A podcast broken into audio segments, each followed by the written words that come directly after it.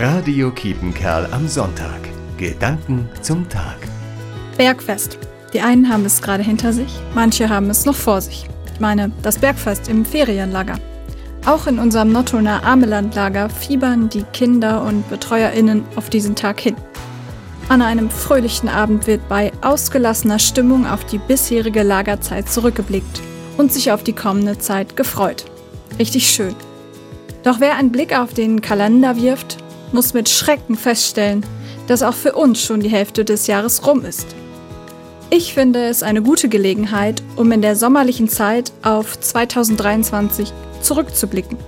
Und ich habe das Glück, dass ich auf ein Halbjahr blicke, in welchem ich viele schöne und wenige traurige Momente erleben durfte und freue mich auf das, was da noch kommt.